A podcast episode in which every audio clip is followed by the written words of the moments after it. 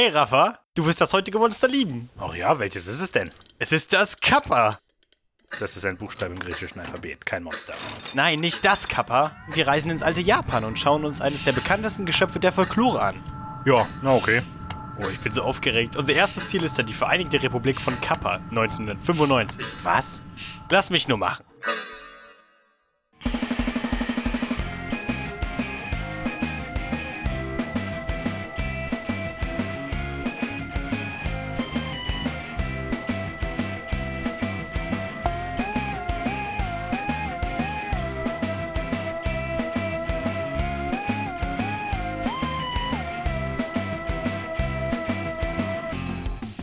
Hi, heute geht es um drei fiese japanische Würmer. Und Sumo-wrestlende Schildkrötenmenschen. Ich bin Raphael Ich bin Simon. und das Ist Creature Feature.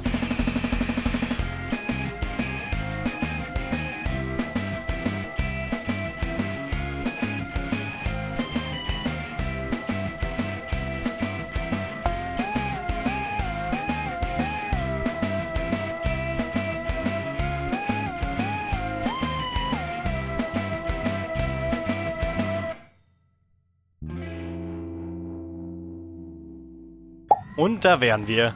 Vor dem Fenster ist ja alles bunt und beleuchtet. Genau, wir sind in der Hauptstadt von Kappa. Aha, und wie heißt die? Tokio.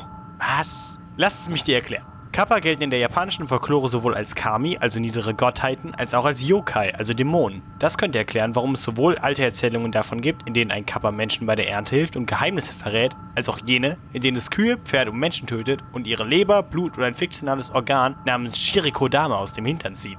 Generell galten Kappa als eher unliebsam und wurden gefürchtet. Ich bin immer noch verwirrt. Ist Tokio nicht die Hauptstadt von Japan? Naja, im 20. Jahrhundert begann sich dann alles zu wenden, als die Literatur das Kappa anders einsetzte. Das Kappa wurde in Geschichten und Karikaturen als Mittel benutzt, satirisch auf Missstände hinzuweisen. So wurde das Kappa allgemein zum Symbol für Naturverbundenheit und das Leben auf dem japanischen Land und sogar Maskottchen in einer Kampagne gegen Wasserverschmutzung. Außerdem konnten viele Mangaka nicht ihre Finger vom Kappa lassen und es wurde auch vielfach verniedlicht dargestellt, was es auch als Ornament auf Brotdosen und so weiter attraktiv machte. Es erfreute sich so großer Beliebtheit, dass sich 1988 einige Fanclubs von Schülern zur Vereinigten Republik von Kappa zusammenschlossen. Und in der Realität, in der daraus tatsächlich eine Nation wurde, sind wir jetzt. Aha, na okay. Und was bedeutet Kappa? Oh, es bedeutet Flusskind auf Japanisch. Und woran erkenne ich ein Kappa oder ein Flusskind, wenn ich es nun sehe? Also ein ursprüngliches Kappa ist meistens etwa so groß wie ein Kind, schuppig und hat einen Rückenpanzer. Es hat Schwimmhäute zwischen den Fingern und Zehen und eine tellerförmige Delle auf dem Kopf, die sogenannte Sara, in der Wasser ist. Aber in dieser Welt werden wir wohl eher nur die Kawaii-Kappas sehen. Und wie sehen die aus? Warte kurz. Hey, lass mich doch nicht einfach so hier stehen! Bin schon auf dem Rückweg. So sieht ein Kawaii-Kappa aus. Hallo. Oh, es ist eine flauschige bunte Schildkröte mit einem Schnabel und einem Kringel am Kopf. Genau. Und das wird jetzt unser Haustier, nachdem es mit Muffin nicht geklappt hat. Aber Kein Aber, wir sind schon wieder unterwegs.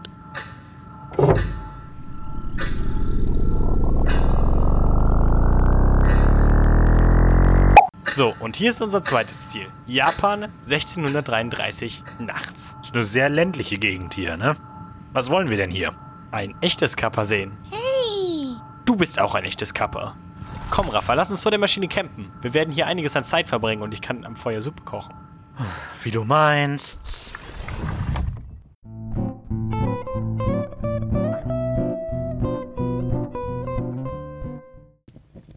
Also, wir starren jetzt schon seit Stunden auf dieses komische Gurkenfeld hier. Die Suppe ist immer noch nicht fertig und ich habe Angst, dass uns Kawaii Kappa ein Kabel in der Maschine durchknabbert.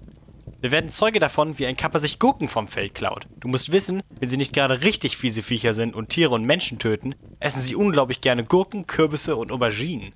Kawaii-Kappa müssen wir halt einsperren, sonst würde es weglaufen und die Suppe müsste gleich... Wo ist die Suppe? Vielleicht vom Kappa geklaut, was? Oh Mist, daran hätte ich denken müssen. Äh, heißt das, die Suppe wurde wirklich vom Kappa geklaut? Ja, ich denke schon. Na toll. Den Kessel brauche ich aber unbedingt zurück. Wir müssen auf die Jagd gehen. Jetzt? Ja, noch muss das Kappa in der Nähe sein. Also gut. Hier sind ja auch schon Spuren. Dann, dann mal los.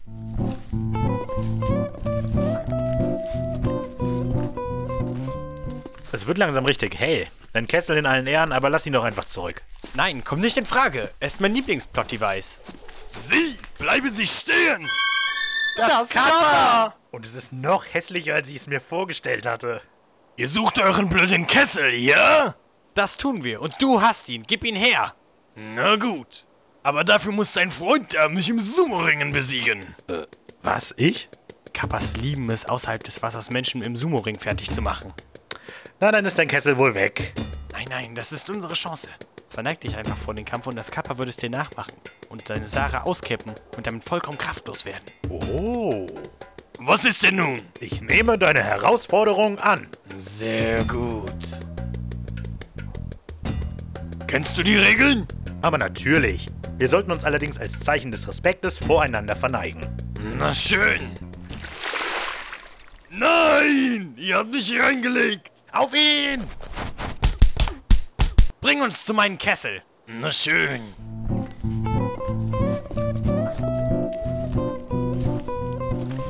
Hier ist es, direkt unter der Wasseroberfläche.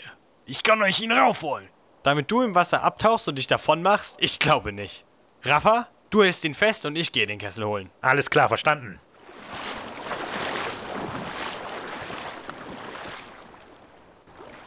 Hab ihn. Ah, das Kapp hat mich gebissen. Endlich bin ich frei. Verdammt, das ist mir entwischt. Simon, mach, dass du da rauskommst. Ja. Überraschung. Nein, lass mein Shirikotama in Ruhe. Mama? Noni? Mama! Kawaii Kawa. Lauf weg. Bitte lass diese Wanderer in Ruhe. Aber sie haben mich ausgetrickst. Rache ist nie der beste Weg. Wir müssen aus unseren Fehlern lernen und nach vorne sehen. Du hast recht. Geht, Fremde. Schon unterwegs. Ich werde hier bleiben und mit den Kappas hier leben und ihnen moderne Werte und Anschauungen vermitteln. Dankeschön. Tschüss. Sayonara.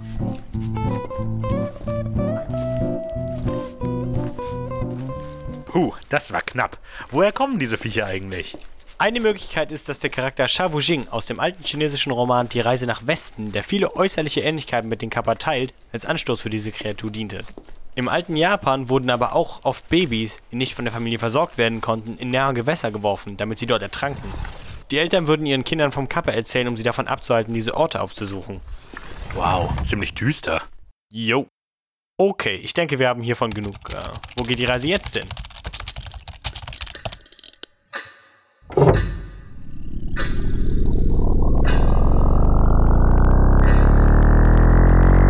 So, ich hoffe, du hattest ausreichend Schlaf gehabt. Es wird nämlich eine lange Nacht.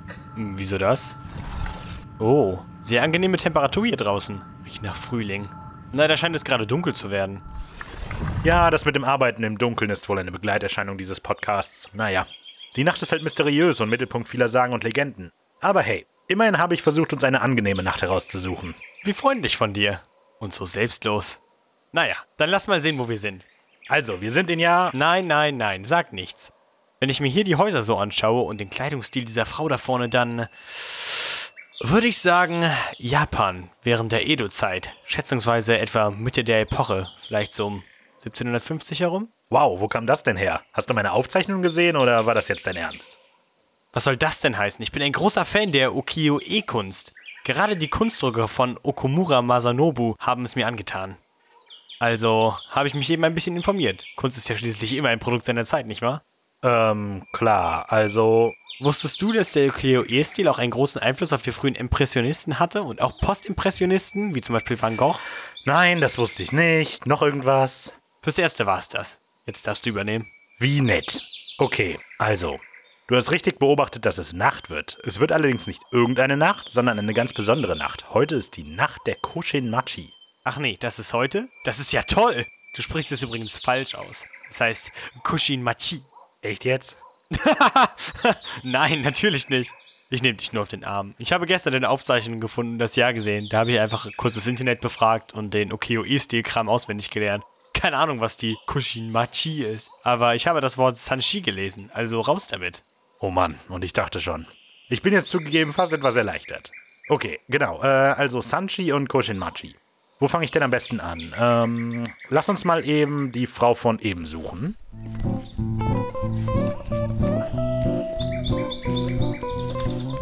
Weißt du, bei uns nennt man sowas Stalking. Quatsch, wir suchen die Frau ja nur, um sie zu beobachten, ihr nach Hause zu folgen und sie dann durch ein Fenster zu beobachten. Warte, das, das kommt jetzt falsch rüber. Ich meine, wir müssen wissen, wo sie hingeht, weil es da dann interessant wird. Das, das klingt auch falsch. Lass mich nochmal von vorne anfangen. Weißt du, bei uns nennt man sowas Stalking. Quatsch. Heute ist die Koshin-Nacht. Die ist alle 60 Tage und ein zentraler Bestandteil des japanischen Koshin-Glaubens.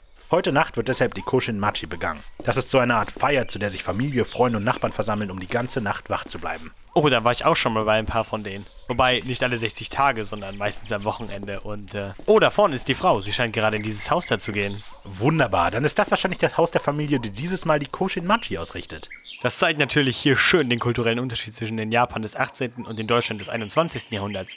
Bei den Kushin Machas, bei denen ich war, hat man meist schon von weitem die Musik gehört. Sehr witzig. Nein, also jetzt im Ernst. Die Koshin-Wachen sind wichtige traditionell religiöse Events. Es geht darum zu verhindern, dass die Sanchi deinen Körper verlassen und deine schlechten Taten dem himmlischen Gott Tentei berichten. Ich denke, wir können jetzt etwas näher gehen. Äh, okay. 60 Tage hast du gesagt, oder? Was? Hm. Lass uns mal gerade um das Haus rumgehen. Ich habe nur gerade überlegt, dass so ein 60er-Zyklus ja auch in China sehr verbreitet ist. Mit dem Kalendersystem meine ich. Da gibt es ja auch das Jahr des Metalldrachen oder der Holzratte und so. Durch die Kombination der fünf chinesischen Elemente und der zwölf chinesischen Sternzeichen kommt man dann zu einem 60-Jahre-Zyklus. Deshalb wird der 60. Geburtstag in China auch sehr gefeiert, weil man quasi einen Lebenszyklus abgeschlossen hat. Zufälle gibt's. Überhaupt kein Zufall.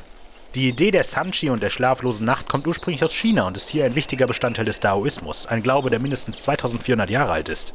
Oh, hier ist ein guter Platz, glaube ich. Guck mal gerade durch das Fenster da. Und, was siehst du? Circa 20 Leute, die vor einer Art Altar knien, der mit Wandbildern behangen ist. All die Bilder zeigen einen großen grünen Typ mit vier Armen und einen brennenden Ring um den Kopf.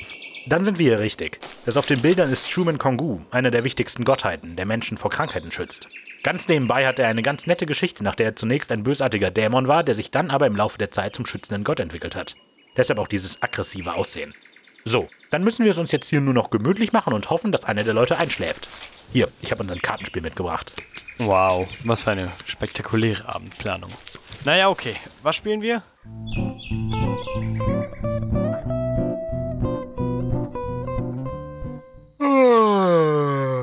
Okay, ich habe jetzt keine Lust mehr auf diese blöden Karten. Wie lange sitzen wir jetzt schon? Fünf Stunden?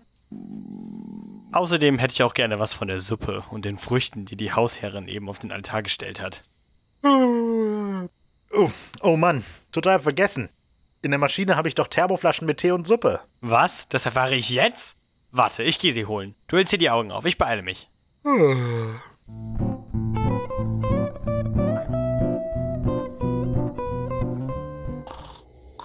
Ich habe mir Gedanken gemacht und ich finde, wir sollten der Maschine einen Namen ge... Äh, was zum... Das müssen diese Sanchi sein, die da aus Raphaels schlafenden Körper aufsteigen, aber die hätte ich mir irgendwie anders vorgestellt? Eine kleine Version die chinesischen Mönche, es kommt aus seinem Kopf, ein kleines Tier, sieht aus wie eine Mischung aus Hund und Schwein oder so, aus seiner Brust und äh... Ist das ein Rinderkopf auf einem menschlichen Fuß, das da aus Raphaels Beinen kommt? Raphael, wach auf! Äh, was? Ich, ich wollte das noch gucken. Äh, ich meine, ich bin wach. Ich. Wow. Das sind die Sanchi, Simon. Ach was, es sind deine Sanchi. Meine? Verdammt, halt sie auf! Du da, komisches Tierwesen, bleib hier! Ha, ha hab dich! Du kommst schön wieder rein. Uah, komisches Gefühl. Pass auf, der Kufus will weglaufen?